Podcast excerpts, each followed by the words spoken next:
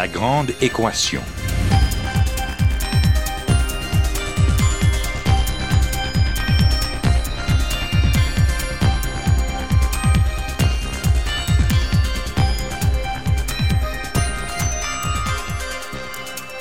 Ici Normand Mousseau, bienvenue à La Grande Équation, votre rendez-vous hebdomadaire avec la science. Cette semaine, la science est-elle faite pour le grand public?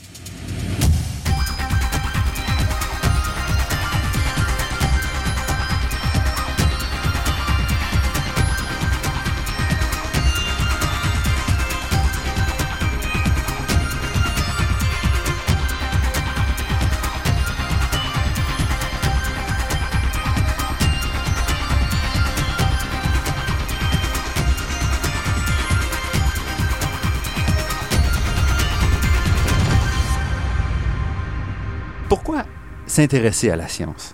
Ben, pour les chercheurs, c'est évident. hein, La réponse va de soi parce que c'est excitant, parce qu'on est constamment plongé dans l'inconnu, et aussi, il faut bien dire, parce qu'on peut se laisser aller à nos passions. Pour vous qui écoutez, il y a certainement de ça. Vous voulez comprendre notre monde, rencontrer des chercheurs et découvrir avec nous ce qui se passe aux confins du savoir. Mais en quoi la science peut-elle intéresser une journaliste? Il est d'abord assez rare que les nouvelles scientifiques fassent la une. Et si tout le monde ou presque se souvient du dernier récipiendaire de l'Oscar de la meilleure actrice, qui peut mentionner le nom d'un seul récipiendaire du prix Nobel en sciences depuis dix ans, par exemple? Notre invitée d'aujourd'hui est allée contre vent et marée et elle a décidé de faire du journalisme scientifique malgré tout. Valérie Borde est ingénieure chimique, elle est diplômée de l'École nationale supérieure de chimie de Paris et elle a appris le journalisme sur le tas. Après avoir commencé sa carrière de journaliste scientifique en France, elle est arrivée au Québec en 1993, il y a un peu plus d'une vingtaine d'années. Elle rédige le blog Science et Santé sur le site de la revue L'Actualité, un blog qui pourrait aussi s'appeler Société, tout simplement, puisqu'elle démontre chaque semaine que la science est une affaire qui touche chacun et chacune de nous dans notre quotidien. Elle est aussi impliquée au niveau de la réflexion scientifique plus large en étant membre de la Commission d'éthique en sciences et technologies du Québec.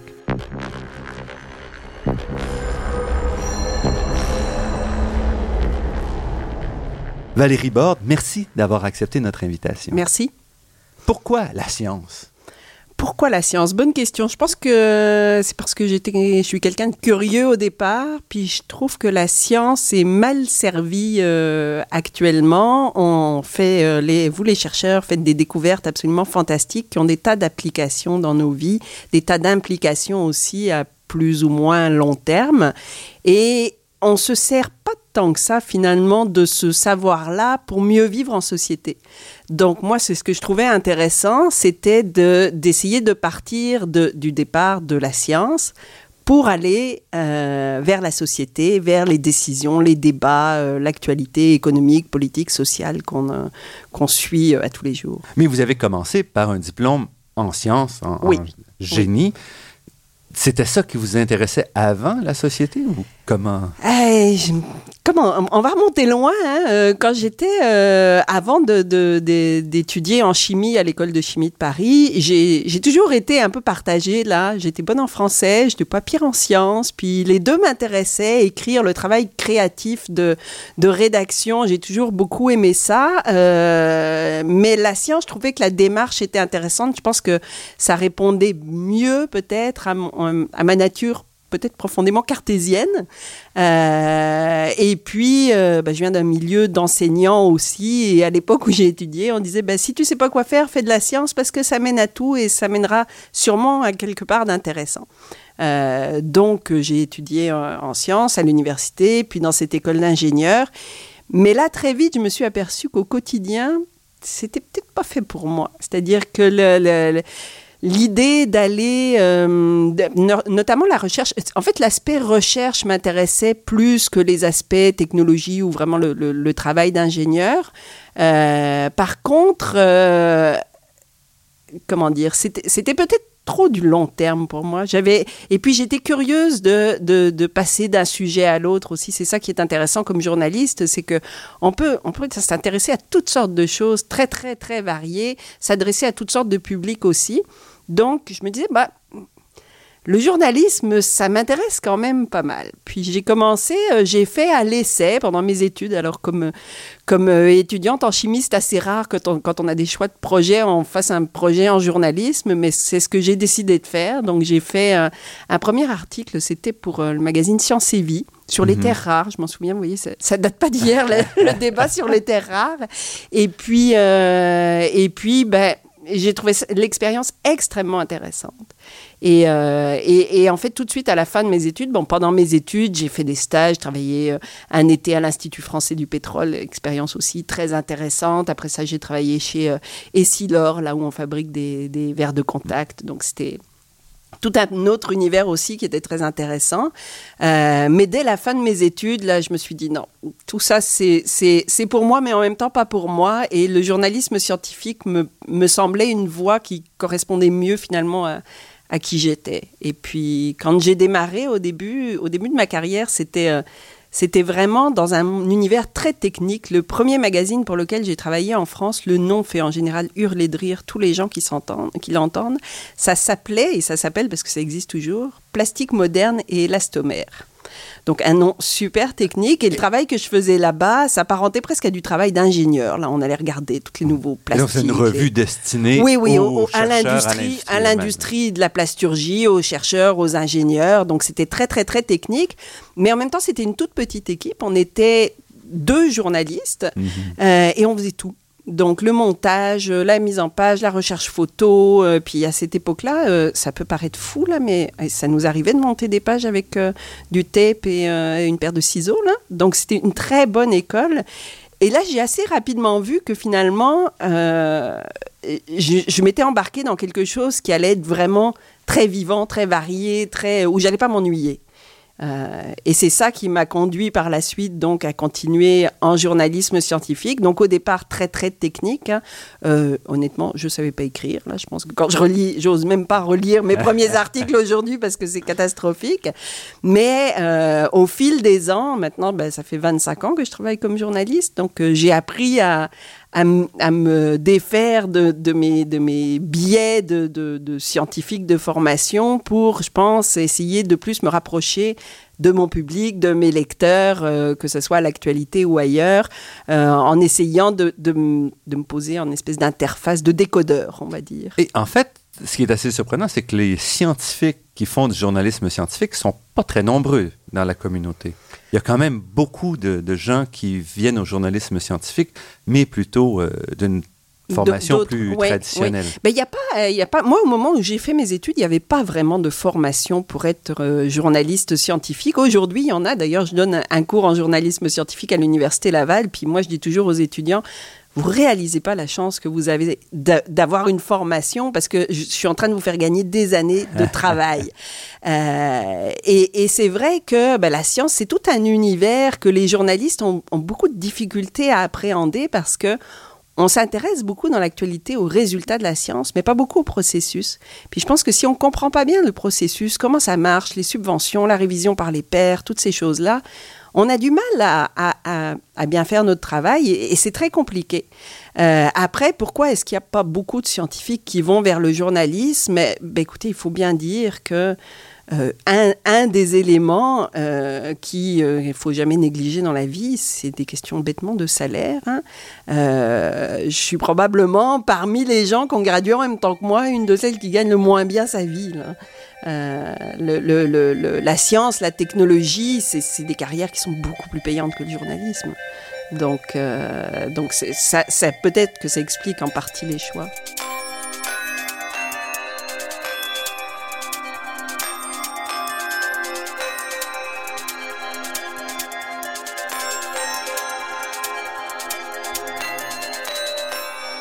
Ici Normand Mousseau, vous êtes à La Grande Équation et nous sommes en compagnie de Valérie Borde, journaliste scientifique.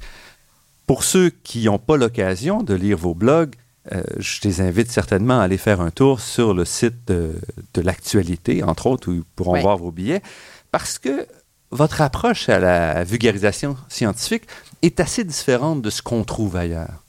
Entre autres, euh, pour vous, c'est un aspect, c'est pas tant l'aspect éclatant de la découverte qui vous intéresse que de vraiment l'interrelation entre la science et la société presque au quotidien.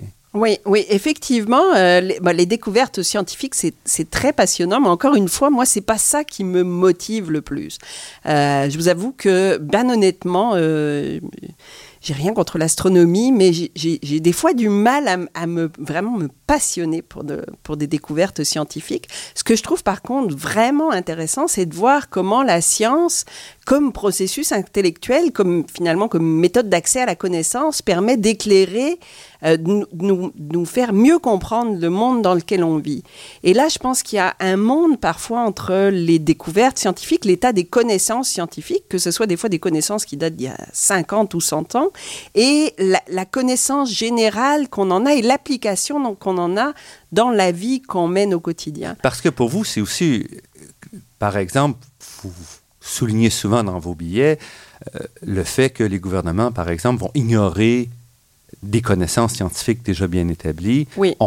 un de vos billets récents, par exemple, c'est sur l'Ebola et la réponse des gouvernements. Oui. Donc peut-être, j'aimerais ça peut-être vous nous parliez un peu de ça parce que ça permet, je pense, de comprendre assez votre façon de faire. Euh, ben, en fait, euh, si, on veut regarder la question d'Ebola, d'abord, euh, il faut bien se rendre compte que ça fait des années et des années que la crise qu'on vit là maintenant, on aurait pu s'y attendre. Si on s'en tenait à vraiment regarder ce qui s'est passé dans, le, dans, dans, les 40 dernières années depuis qu'on a découvert le virus Ebola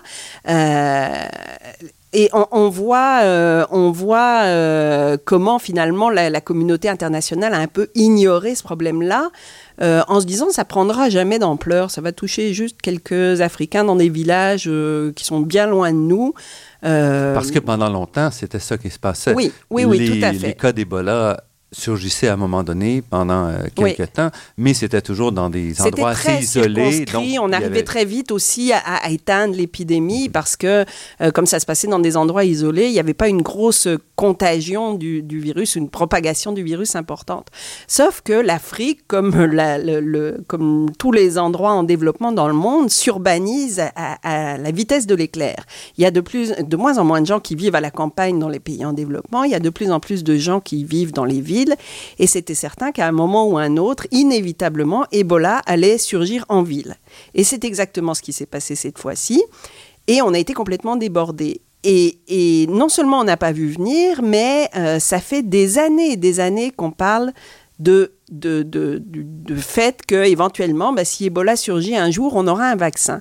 Mais quand on regarde, puis ça a été mon premier réflexe quand, quand, euh, quand j'ai entendu, euh, quand j'ai commencé à m'intéresser à cette épidémie-là, je me suis dit, qu'est-ce, où on en est dans la recherche? Et je suis allée consulter la base de données des essais cliniques américains qui recensent tous les essais cliniques qui se font dans le monde. Et là, j'ai découvert qu'il y avait eu, en tout et pour tout, neuf essais cliniques sur l'Ebola, qui est quand même, il faut le rappeler, une maladie absolument foudroyante qui tue plus de la moitié des gens dont elle en est, qu'elle, contamine. Euh, en comparaison à ça, il y avait, je pense, 44 000 essais cliniques sur le cancer. Donc, clairement, c'est un problème au niveau de la recherche qu'on a, que les gouvernements qui financent la recherche ont négligé et que les compagnies pharmaceutiques qui euh, ont besoin de marcher, puisque leur rôle, elle n'est pas de, de, faire le bien de la population, c'est de gagner de l'argent, il ne faut pas l'oublier, c'est le secteur privé. Euh, ces compagnies-là, tant qu'elles n'avaient pas de marché pour leurs médicaments, leurs vaccins, elles n'ont pas poussé plus loin que ça le développement du vaccin. Et il a fallu attendre que l'OMS et l'ONU décrètent que c'était une épidémie d'importance internationale et que euh, il allait falloir mettre de l'argent là-dedans pour que les compagnies se réveillent, entre guillemets. Euh, et, là, on est en train de bricoler en quatrième vitesse un vaccin pour le donner aux plus urgents, parce mhm. qu'effectivement, il y a urgence. Mais on ne pouvait pas s'attendre à ce que les compagnies privées développent elles-mêmes, mettent non, non, même tout des à fait, centaines de millions, à fait. milliards de dollars question... pour quelque chose qui, qui serait vendu en petite quantité. Oui, oui, oui, tout à fait. Mais là, ce, qui est, ce qui est assez troublant avec cette histoire, c'est que euh, ça fait euh, des années, encore une fois, que les spécialistes en santé animale, les gens à l'Organisation internationale de, des épisodes aussi, je pense que ça s'appelle en tout cas, l'Organisation mondiale de la santé animale, disent que, attention, les maladies transmises par les animaux sauvages, les, ce qu'on appelle les zoonoses, sont de plus en plus fréquentes dans le monde et la croissance démographique, l'urbanisation, euh, le, la mondialisation font en sorte que ces zoonoses, euh, presque immanquablement, vont finir par atteindre un grand nombre de personnes. Et on a eu un premier avertissement sérieux avec le SRAS, mhm. on a eu un autre avertissement avec la grippe, on en a un nouveau avec Ebola. On a le coronavirus du Moyen-Orient qui, bon an, mal an, depuis deux ans, continue de, s'étendre et on n'est toujours pas prêt. Et, et, la raison je pense, pour laquelle euh, on n'est pas prêt, c'est que euh, dans tous les pays euh, qui auraient l'argent à mettre, parce qu'évidemment, on peut toujours dire ben, le Libéria qui se débrouille, mais ça fonctionne pas comme ça. Hein. Mhm. tous les pays qui auraient de l'argent à mettre sur ces problèmes-là, comme le Canada, sont beaucoup plus préoccupés par des visions à courte vue. Euh, et, et, ne font que de la gestion de crise pour ces problèmes-là, alors que qui sont qui s'avèrent coûteuses, qui s'avèrent très coûteuses. Et puis euh, toutes les mesures qu'on est en train de mettre en place dans les hôpitaux, les formations, tout ça, ça coûte de l'argent. On a un système de santé qu'on sait plus comment financer. Et puis là, on vient de se ramasser un problème qui va nous coûter cher.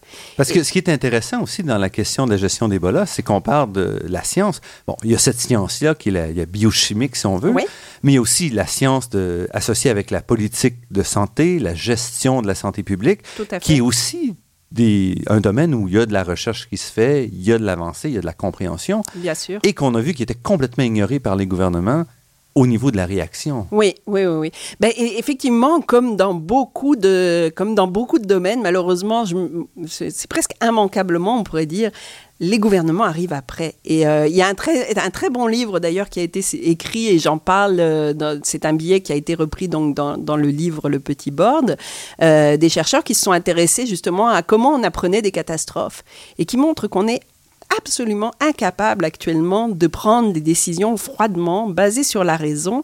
Et pourtant, c'est ce qu'on voudrait que nos politiciens fassent. Que vous et moi, on ne sache pas quoi faire quand Ebola arrive. Euh, c'est normal, c'est pas notre rôle. Encore que nous, on est dans le domaine, mais disons que monsieur et madame, tout le monde ne panique, c'est normal. Euh, le rôle des gouvernements, ça devrait être d'être capable de prendre des décisions froides, basées sur la science, euh, sans, sans, sans, décider en fonction de la panique du moment, et, et, de se tenir à ces raisonnements-là, parce qu'au bout du compte, il faut bien réaliser que aujourd'hui, on n'a pas d'autre méthode d'accès à la connaissance plus fiable que la science. Donc, ce que la science nous dit, c'est ce qui a le plus de Ici, probabilité d'arriver. vous êtes à la grande équation. Euh, et c'est ça. Et quand on dit basé sur la science, ça ne veut pas dire enlever la possibilité d'évaluer bien sûr, par les bien politiciens. Sûr. Mais il faut au moins prendre des décisions à la lumière de ce qu'on sait Bien qui sûr. fonctionne. le, le travail des politiciens, ça devrait être, d'après moi, de, de, de, de gérer les priorités de d'estimer. Alors évidemment, tout le monde, il y, on a un milliard de catastrophes qui nous pendent on a plein de problèmes à résoudre. C'est très difficile de faire de la politique. Il faut gérer ses priorités, faire des stratégies sur le long terme. on le voit par exemple avec le, avec la question du pétrole. Qu'est-ce qu'on fait? Faut choisir. Bon,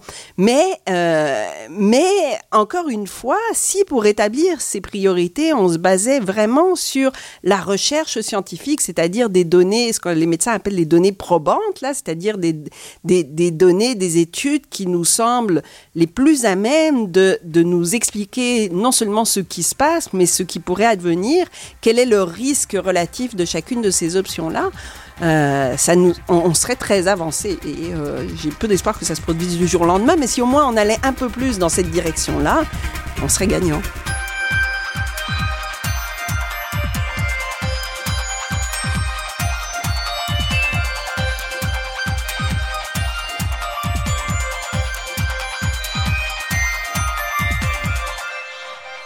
Et nous sommes en compagnie de Valérie Borde, auteure entre autres du livre Le Petit Borde, publié aux éditions L'Actualité. Valérie Borde, on venait de parler des réactions du gouvernement et dans plusieurs de vos billets, vous soulignez aussi le fait que le gouvernement, à la fois canadien et québécois, entre autres, recule par rapport à, la science. Oui, ben, on, voit, c'est toujours encore une fois des, visions à courte vue. Bon, d'abord, il y a eu un un désinvestissement massif de la part du gouvernement fédéral dans, dans la science gouvernementale. Là, je ne parle pas nécessairement des subventions aux chercheurs dans les universités, mais de ce qui se passe à l'intérieur des laboratoires du gouvernement. Et ça, c'est quelque chose de fondamental parce que finalement, seuls les chercheurs du gouvernement ont pour réelle mission de faire de la recherche pour le bien public.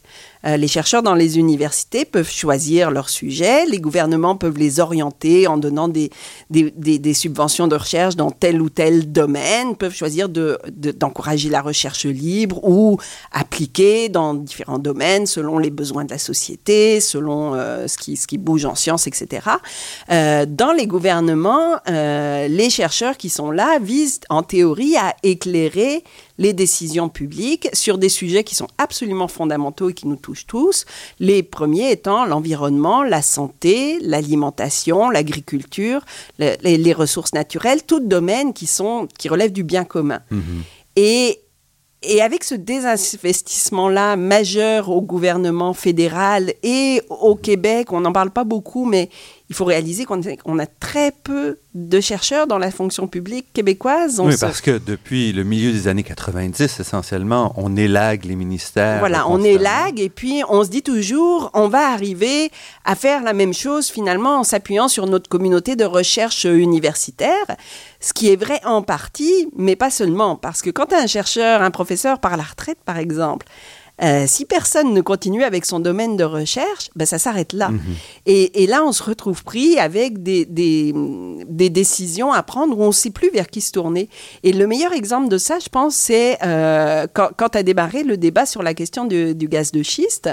Euh, les compagnies nous disaient oui, c'est extraordinaire, ne vous inquiétez pas, c'est hyper sécuritaire, on sait s'y prendre, voilà, ça marche comme ci, comme ça, etc. Euh, d'un autre côté, on avait des chercheurs qui nous disaient ouais, mais attention, minute, euh, là, on n'a pas évalué grand-chose, toutes les données sont privées et tout. Mais on n'avait personne.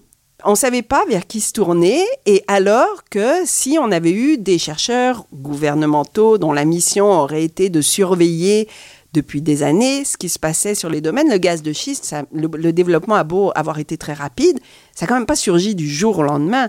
Si on avait eu euh, au gouvernement des, scientifiques qui s'étaient penchés sur les débuts, qui avaient analysé, qui avaient mené des études, qui avaient tenté de voir ce qui se passait déjà aux États-Unis, on aurait été beaucoup plus capable de réagir correctement.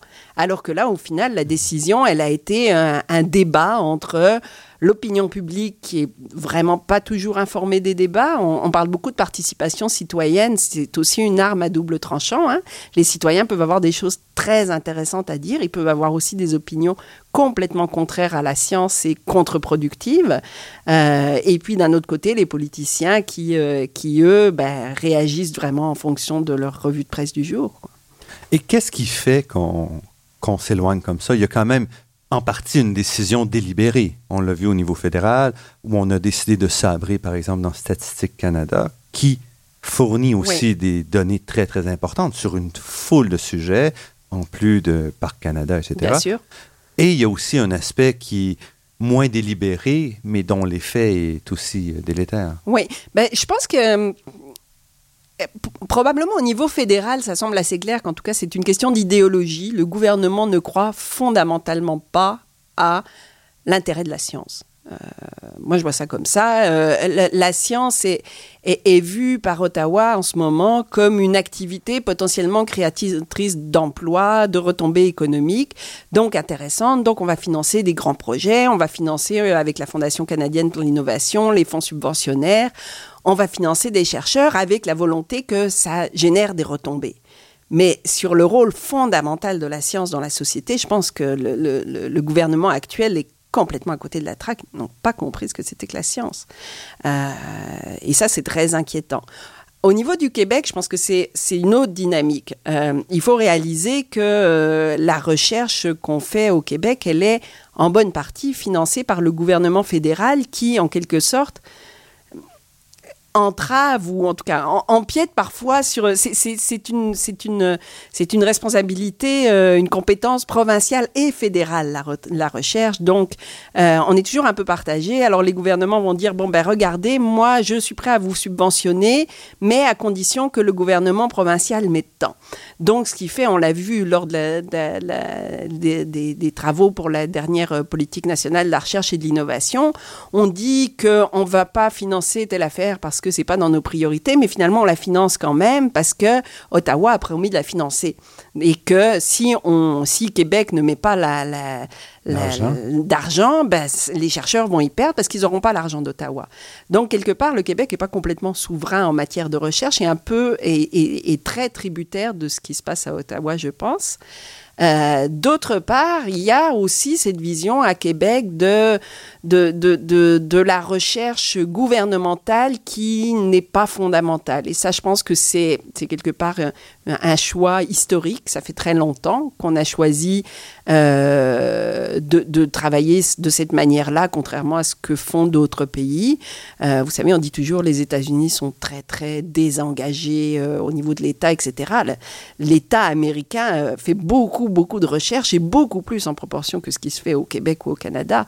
Ici, on a beaucoup misé sur les crédits d'impôt à la recherche, par exemple, pour encourager mhm. la recherche industrielle. On est en train de revenir en arrière parce qu'on est en train de s'apercevoir et, il est franchement temps qu'on s'en aperçoive que les crédits d'impôt à la recherche ne marchent pas.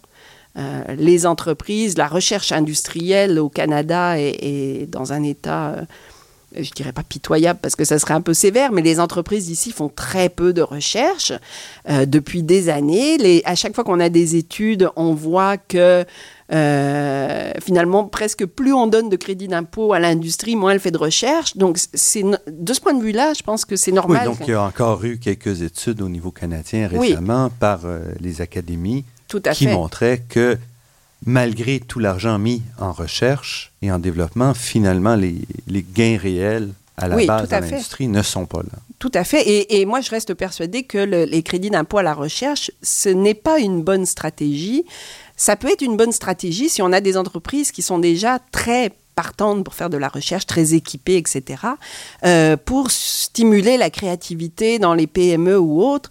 Ça fonctionne pas. Écoutez, on va, on va considérer de la recherche comme avoir engagé quelqu'un qui a un bac pendant trois mois puis on va pouvoir réclamer un crédit d'impôt à la recherche, ça n'a pas de sens. Là. Quand on regarde, quand on va vraiment dans le détail des chiffres, qu'on voit le nombre de gens avec des doctorats qui travaillent dans l'industrie, c'est dérisoire.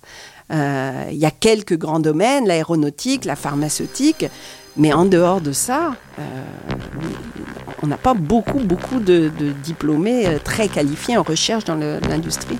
Valérie Borde, nous allons prendre une petite pause et nous revenons tout de suite après cette pause.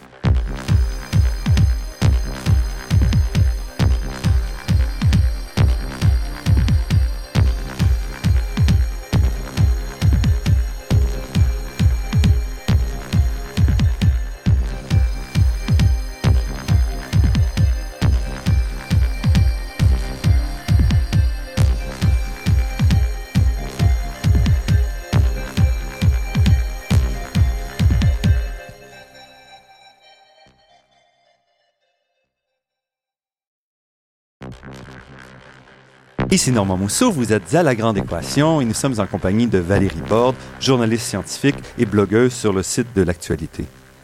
Valérie Borde, quand vous approchez un sujet, est-ce que vous approchez ça d'une façon différente d'un journaliste plus, plus typique? Oui. Je pense que définitivement oui, ben, d'un journaliste plus typique. Disons de l'ensemble des journalistes, euh, la moyenne des journalistes qu'on peut retrouver dans les médias. Euh, oui, parce que moi, je l'approche toujours par mon regard de journaliste scientifique. C'est-à-dire que quand quand, euh, quand euh, quelque chose surgit dans l'actualité, un de mes premiers réflexes, ça va être d'abord d'identifier, d'essayer de faire l'état des connaissances, d'identifier euh, soit des publications scientifiques, soit des experts, des gens qui sont à même de parler de leur sujet, du sujet qui m'intéresse, en, toute connaissance de cause.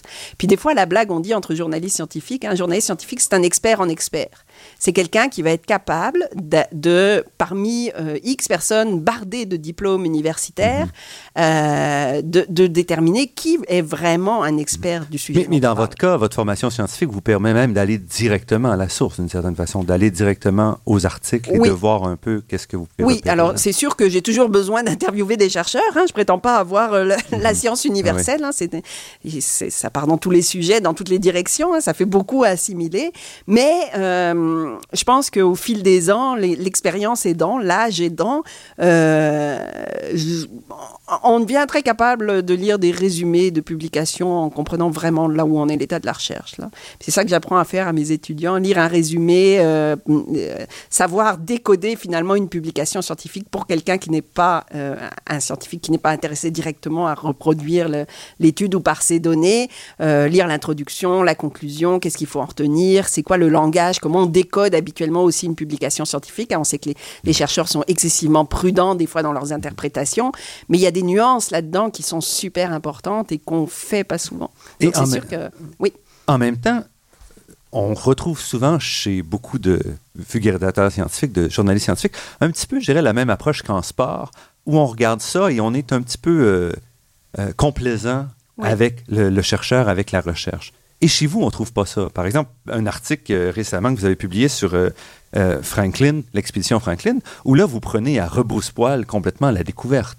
Oui, alors effectivement, bah, dans ce cas-là, euh, la découverte, ce qui est, hallucinant, c'est que oui, c'est peut-être une découverte intéressante, mais c'est les sacrifices financiers qu'on a fait dans Parc Canada, euh, pas exclusivement dans le but de, faire cette découverte-là, mais moi je trouvais ça insupportable, euh, insupportable d'écouter le gouvernement se gargariser de cette découverte alors que Parc Canada est dans un état de délabrement incroyable, les parcs nationaux sont complètement laissé à l'abandon. On, on coupe dans les budgets de recherche partout, dans les gardes-parcs. On veut privatiser des morceaux de parc dans les Rocheuses. Et, euh, donc il y a une espèce de, décalage complet là, entre la performance scientifique puis le contexte qui va autour. Mais euh, oui, pour revenir à la complaisance, je pense, je pense qu'il faut les deux. Et c'est vrai que, euh, bon, d'abord, il faut voir que dans les dernières années, euh, la communication de la science est devenue un enjeu absolument majeur. Avant, les journalistes pouvaient accéder assez directement aux chercheurs qui pouvaient donner les entrevues euh, sans avoir de contrôle, etc.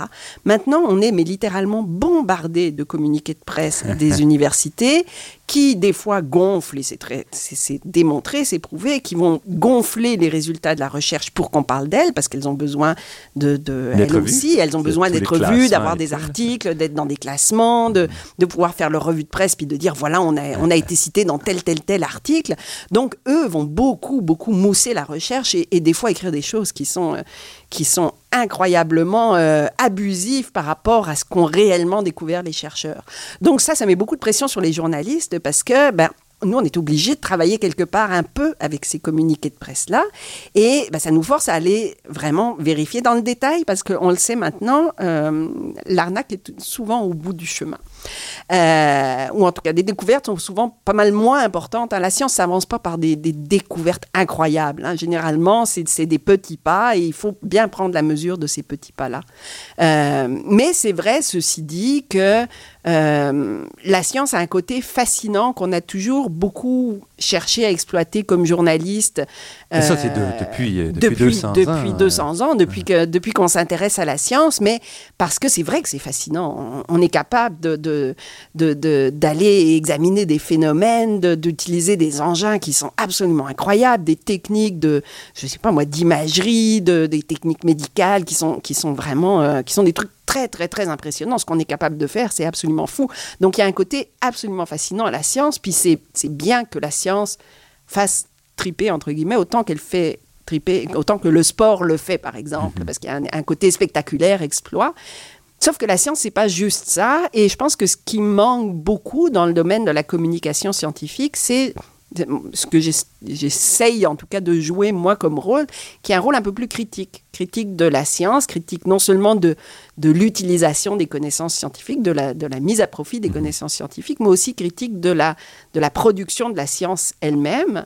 Et, et je pense que parfois, à force de magnifier la science ou de, de, s'éloigner juste ses bons côtés, ses découvertes, on passe beaucoup, on, donne une image un peu, on a donné pendant longtemps une image assez idyllique de, du monde mais scientifique. En même temps, idyllique, mais en même temps, un petit peu une image où cette science-là est séparée de la réalité. Tout à fait, tout à fait déconnectée. Euh, la, science belle pour la beauté de la science, mais, euh, mais de là, euh, de là en retrouver des, des, conséquences pratiques, de, de, regarder ses impacts écoutez, combien de fois on a lu qu'on avait découvert telle ou telle chose contre le cancer et ça se fait pas du jour au lendemain, des découvertes contre le cancer. Ça prend très longtemps pour fabriquer des médicaments. Oui, c'est ça. Et en- entre une, molécule qui fonctionne dans une souris et le médicament au bout, euh, voilà, les, les ça. Et, sont très faibles. et non seulement le médicament au bout, mais combien il va coûter Est-ce qu'on va être capable de le rembourser Euh, On le voit là en ce moment. On, a, on est euh, au, au niveau des médicaments, par exemple, on est pris dans une espèce de de, de, de, de situation très, très instable où euh, on a beaucoup de médicaments génériques qui arrivent, mais en même temps, les médicaments d'origine sont très chers, mais on veut financer la recherche.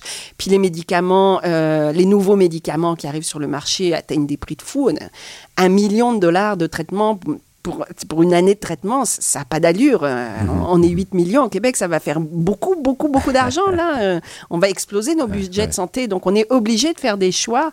Et, euh, et c'est des questions qui sont très, très, très complexes. Et je trouve que ce qui est intéressant aussi, comme journaliste, c'est un peu d'arriver à décoder en allant finalement de la science fondamentale au départ. Parce que à l'origine d'à peu près tous les débats qu'on a dans la société aujourd'hui, il y a des questions de science. Et c'est très clair dans votre blog. Ouais. Oui, oui, oui. Et, et ça, ça- ça s'applique. Vous pourriez me citer n'importe quoi dans ton débat en ce moment. Il y a de la science ou de la technique. hein. Ouais, Mais ce qui est amusant, c'est qu'en fait, ou fascinant, c'est qu'il n'y a qu'un seul sujet vraiment qui a fait cette interface-là, comme vous l'avez fait de manière systématique, si on veut, c'est l'environnement. Oui. Donc, depuis à peu près 40 ans, il s'est établi dans la discussion de l'environnement un dialogue où on remet en question la science, mais où on, on force aussi les, les gouvernements et tout à se positionner par rapport à la science.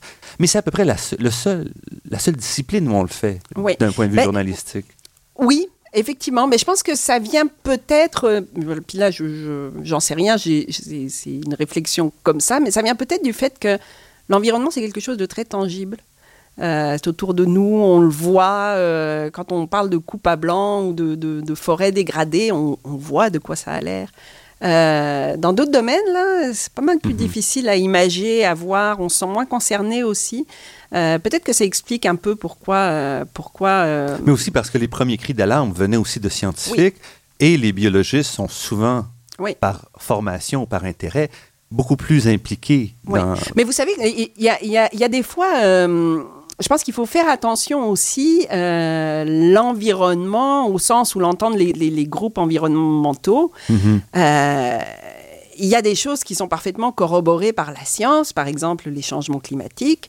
Il y en a d'autres qui sont vraiment beaucoup moins évidentes quand on regarde le, euh, est-ce qu'on doit ou non compter sur l'énergie nucléaire? Est-ce qu'on doit ou non consommer des OGM Euh, les, les positions qui sont prônées par certains groupes euh, sont, sont complètement décalées absolu- par rapport à la science. Mais quand même, la science reste au cœur, Oui. beaucoup plus que dans d'autres sujets. Par Oui. exemple, on parle rarement de la science et d'état des connaissances quand il s'agit de planifier le transport ou de construire des routes. Tout à fait. Or, ces aspects-là sont quand même présents. Oui, oui, oui, tout à fait. Ben, c'est sûr qu'il y a aussi, euh, il y a aussi une, une image de la science euh, où euh, autant c'est naturel de penser science, d'aller regarder ce que font les chercheurs.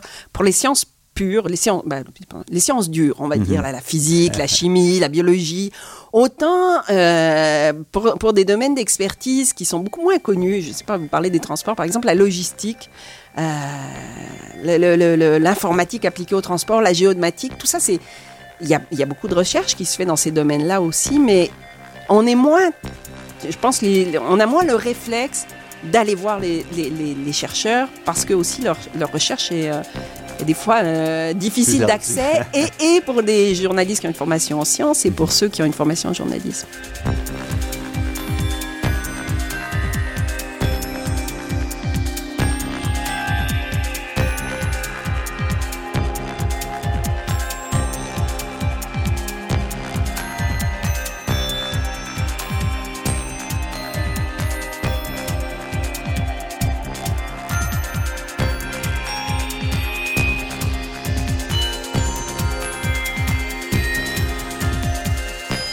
Valérie Borde, on a parlé de, du journalisme scientifique, là, la partie science, mais aussi la partie journalisme, parce qu'on connaît aujourd'hui des transformations majeures. Vous expliquez tout à l'heure que, en étant journaliste, vos revenus sont nettement moindres que si vous aviez décidé d'être ingénieur chimiste. Qu'est-ce qui change aujourd'hui et comment vous voyez, vous, le rôle du journaliste scientifique et la capacité de faire votre travail? Ben, écoutez, je pense qu'effectivement, en ce moment, les médias vivent un, bouleversement complet. Euh, le, le modèle d'affaires sur lequel se sont bâtis les, grands empires médiatiques est, est complètement euh, euh, a été anéanti finalement par l'explosion d'Internet. Hein. Avant, dans le, magazine papier, ou dans les journaux, c'était la publicité qui payait beaucoup euh, les pages de magazines. Maintenant, euh, d'une part, ce modèle-là ne fonctionne plus parce que ben, sur Internet, la publicité ne joue pas le même rôle que dans l'imprimé. D'autre part, il y a aussi avec les médias sociaux, avec Internet, une explosion des modes d'accès à la connaissance. Hein. Aujourd'hui, euh, si vous voulez savoir ce qui s'est passé au Parlement à Ottawa, euh, est-ce que vous allez vraiment aller le lire dans la presse ou est-ce que vous allez vous jeter sur Twitter, qui est gratuit? Euh, Il y, a, beaucoup de... Le, monde des médias est vraiment en bouleversement. Et, ce qui est difficile là-dedans, c'est que on, voit émerger toutes sortes d'informations. Les, journaux se cherchent, les, médias se cherchent aussi pour trouver quelles nouvelles positions ils doivent, ils doivent utiliser. Euh, ça reste euh, dans l'éventail complet euh, des, des, professionnels de l'information. Les journalistes sont les seuls qui défendent l'intérêt public. Euh, ça, c'est important de le dire. Euh, on voit aussi, bah, par exemple, toutes sortes de, de, de, de, groupes industriels ou euh, des gens comme Walmart, par exemple, qui font des magazines maintenant. Alors évidemment, il y a, y a, du journalisme là-dedans, mais c'est du journalisme au service de Walmart. Il y, a une espèce de redéfinition des frontières de ce que c'est le journalisme aussi qui est, qui est en, en réflexion. et puis, donc, l'arrivée des nouveaux outils aussi met beaucoup de de pression sur les journalistes parce que bah, maintenant on, ne fait plus juste écrire, hein. on écrit, on parle, euh, on filme. Euh, euh, je parle pas nécessairement dans mon cas mhm, particulier, mhm. mais, mais en, règle générale, les, journalistes, leur charge de travail, je pense, a, beaucoup augmenté. Mais en même temps, tout cet accès à, l'information nous sert aussi énormément. moi, quand j'ai commencé, si je voulais lire Nature, auquel j'ai pas les moyens de m'abonner, ben, il fallait que j'aille à l'université, que j'aille dans la bibliothèque scientifique que je trouve le bon catalogue, Maintenant, je fais ça en deux coups de, en deux coups de souris depuis mon ordinateur à la maison. Donc, ça, ça a changé aussi. Euh, beaucoup la manière dont on peut, nous, comme journalistes, accéder à l'information. Et, euh, et en même temps, bah, c'est une arme à double tranchant parce qu'on on accède à énormément d'informations, mais il faut savoir choisir là-dedans. Si vous tapez, euh, si vous voulez savoir c'est quoi l'impact des ondes électromagnétiques sur la santé, vous allez en trouver, des experts, hein, mais, mais waouh donc, euh, donc bref, un, gros, euh, je pense une grosse redéfinition en cours du travail des journalistes. Euh, mais moi, je le vois pas nécessairement comme quelque chose de négatif. Disons que c'est une transition qui qui est parfois douloureuse mhm. euh, parce que bah, ça bouleverse les façons de faire, ça bouleverse les modèles d'affaires. C'est euh, c'est un peu une, période de crise, mais malgré tout, euh, vers quoi on s'en va Finalement, c'est un grand territoire à conquérir aussi. Hein. Il y a, il y a beaucoup de recherches là-dedans. Malgré la recherche, ça reste encore très, très, très, très vague. On ne saura pas tant qu'on n'y sera pas. Non, tout à fait. Mais, mais en même temps, je pense qu'il y a des outils intéressants à explorer. on le voit, par exemple, les, les blogs euh, ont été une étape mhm, intéressante, mhm. importante pour, pour diversifier un peu les sources d'information. Euh, on le voit avec les projets, par exemple, qu'a l'actualité en ce moment de justement sortir des livres. On s'aperçoit que finalement, on parle beaucoup, beaucoup des médias sociaux, mais monsieur et madame, tout le monde déteste pas lire des livres et, euh, et approfondir des sujets. Donc, on le voit aussi dans, dans l'industrie du magazine, notamment en Europe, aux États-Unis. Il y, y, a beaucoup de, de nouveaux magazines qui font des textes très longs alors qu'on a l'impression qu'on est dans un monde d'instantané, mais je pense que il y a aussi ce besoin qui a été créé par cette explosion de l'accès à l'information d'avoir des repères. Et je pense que comme journaliste, on a un rôle fondamental à jouer pour justement être capable, mais ça nous demande aussi du mhm, travail, là, mhm. de devenir des, points de repère. Et c'est ce que vous faites. Et entre autres, bon, pour revenir au livre, votre livre, Le Petit Blog, c'était aussi ça, de rassembler plusieurs de vos billets pour montrer une une image globale, si on veut, de, la situation. Hein. Oui, oui, oui. Ben, le, petit board, c'est aussi la, volonté de de, de, ramasser trois ans de billets de blog. Alors, une sélection, parce que j'en ai écrit beaucoup pendant trois mhm. ans. Euh, là, je pense qu'il y en a une cinquantaine dans le livre. Mhm. Euh, et effectivement, euh, ben, les écrits restent. Hein, les écrits papier encore plus. Mais il existe en version numérique aussi. Mais, mais ça permet effectivement d'avoir, je pense, une, une vue d'ensemble. Je, je, suis souvent revenue sur sur, les, sur certains sujets, euh, des fois de pouvoir lire deux, trois billets d'affilée sur euh, les billets, par exemple, que j'ai écrits au moment de, du déclenchement de la pandémie de grippe ou au moment de l'accident nucléaire à Fukushima. Ça permet un peu d'avoir une vision euh, un peu plus fouillée, détaillée que ce qu'on a dans un simple billet de blog où, où on ne va pas nécessairement retourner souvent voir les billets précédents. Donc, c'était ça l'idée. Et vous avez rejoint donc un public différent, vous pensez?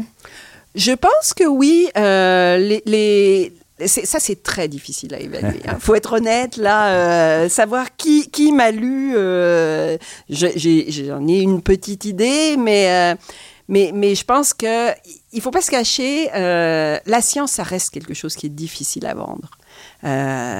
quand quand l'actualité fait le petit board, c'est un geste courageux parce que euh, vous le savez comme moi, hein, quand on écrit des livres de vulgarisation scientifique, on n'en vend pas des millions.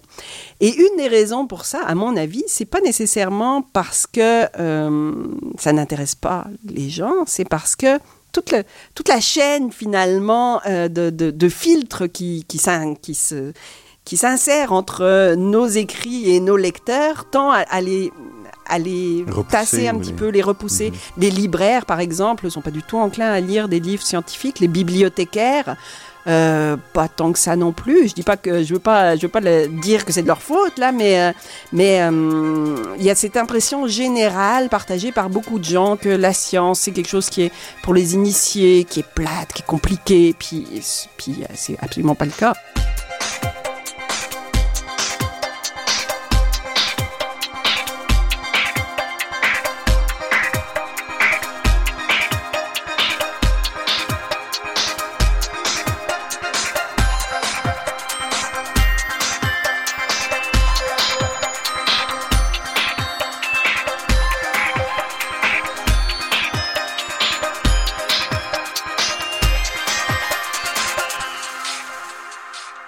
Ici Normand Mousseau, vous êtes à La Grande Équation sur les ondes de Radio VM et nous sommes en compagnie de Valérie Borde. Valérie Borde, votre travail en tant que journaliste scientifique et votre approche va rester quand même essentiel avec les transformations médiatiques auxquelles on, assiste. Oui. Je pense que oui. Je pense que euh, bah, peut-être pas mon travail en particulier, mais le travail des journalistes scientifiques. Mais dans votre cas, vous avez quand même à, à prendre de plus en plus d'importance. Parce que moi, j'admire beaucoup votre approche, qui est une approche qui relie la science au quotidien. J'aime beaucoup la science pour la science, mais ce que vous faites se démarque un peu.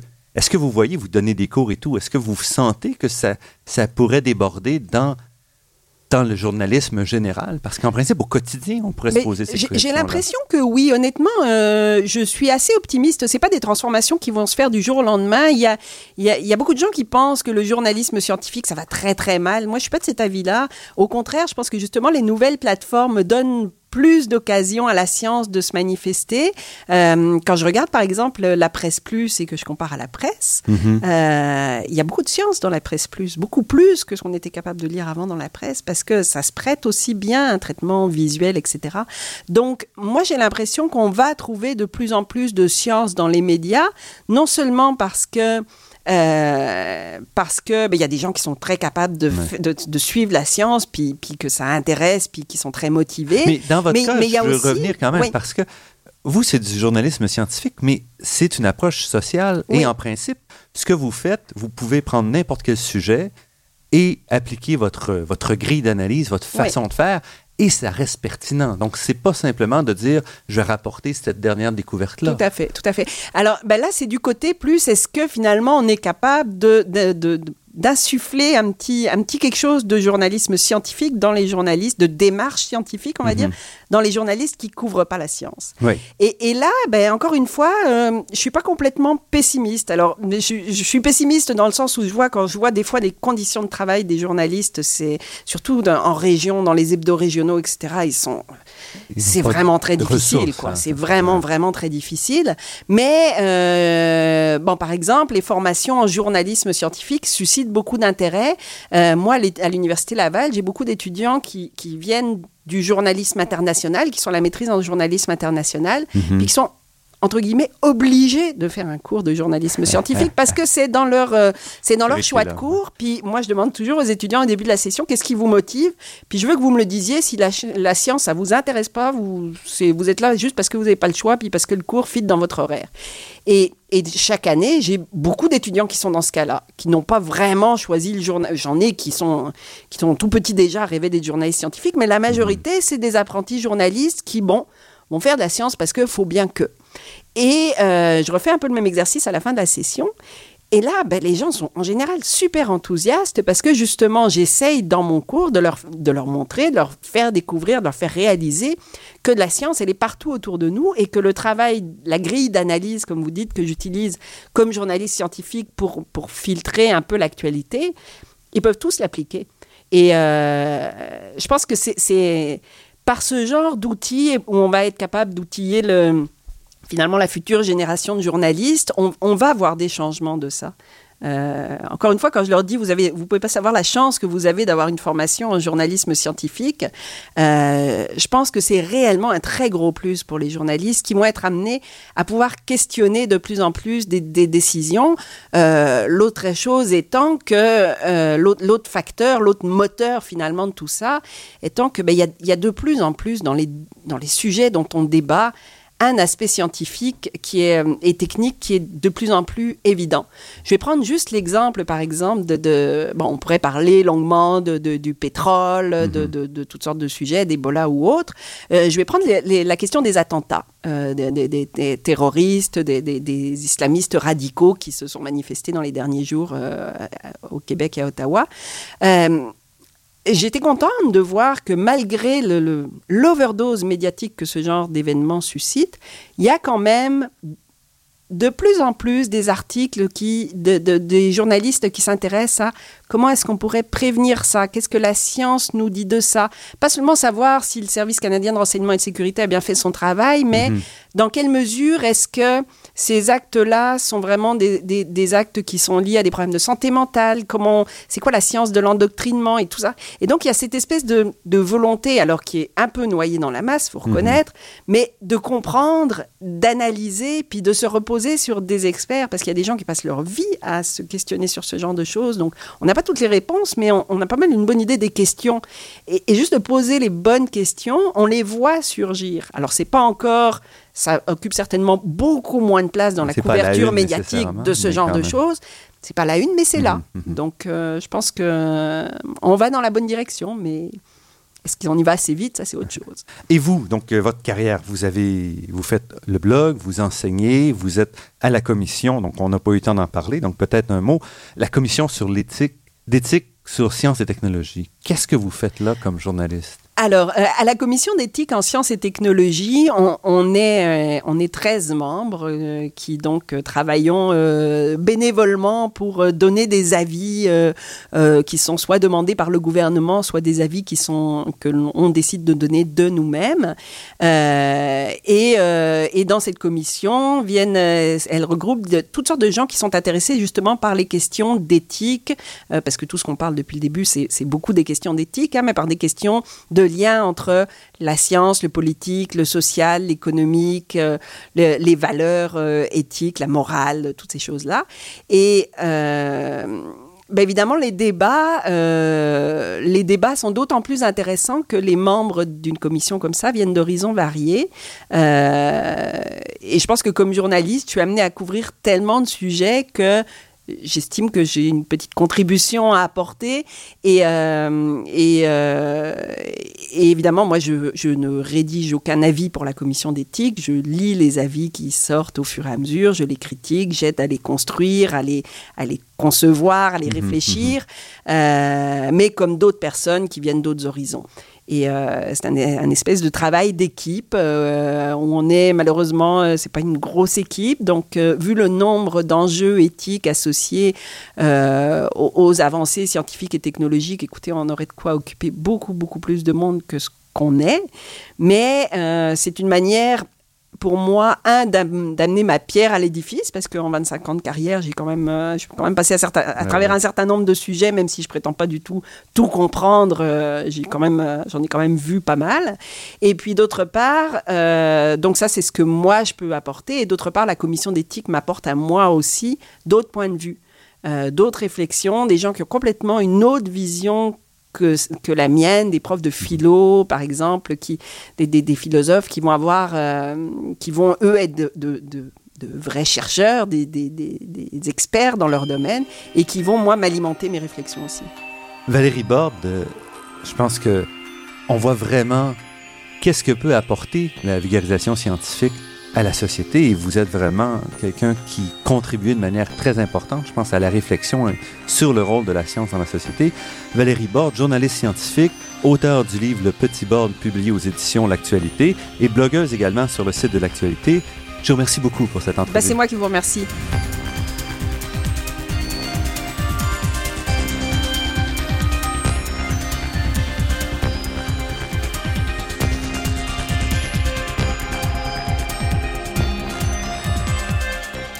Je remercie Daniel Fortin à la technique et pour la création des thèmes musicaux entendus à l'émission, Marc-André Miron, site Internet et Ginette Beaulieu, productrice déléguée. Je remercie également le Fonds de recherche du Québec, la Fondation familiale Trottier et l'Université de Montréal pour la contribution à la production de cette émission. Vous pourrez réentendre cette émission en vous rendant sur le site Internet de La Grande Équation. Vous y trouverez également le lien vers le blog de Valérie Borde. L'émission est également disponible sur la page Université de Montréal de iTunes U. Ici Normand Mousseau, au nom de toute l'équipe, je vous dis à la semaine prochaine et d'ici là, restez à l'écoute de Radio VM pour découvrir votre monde sous toutes ses facettes.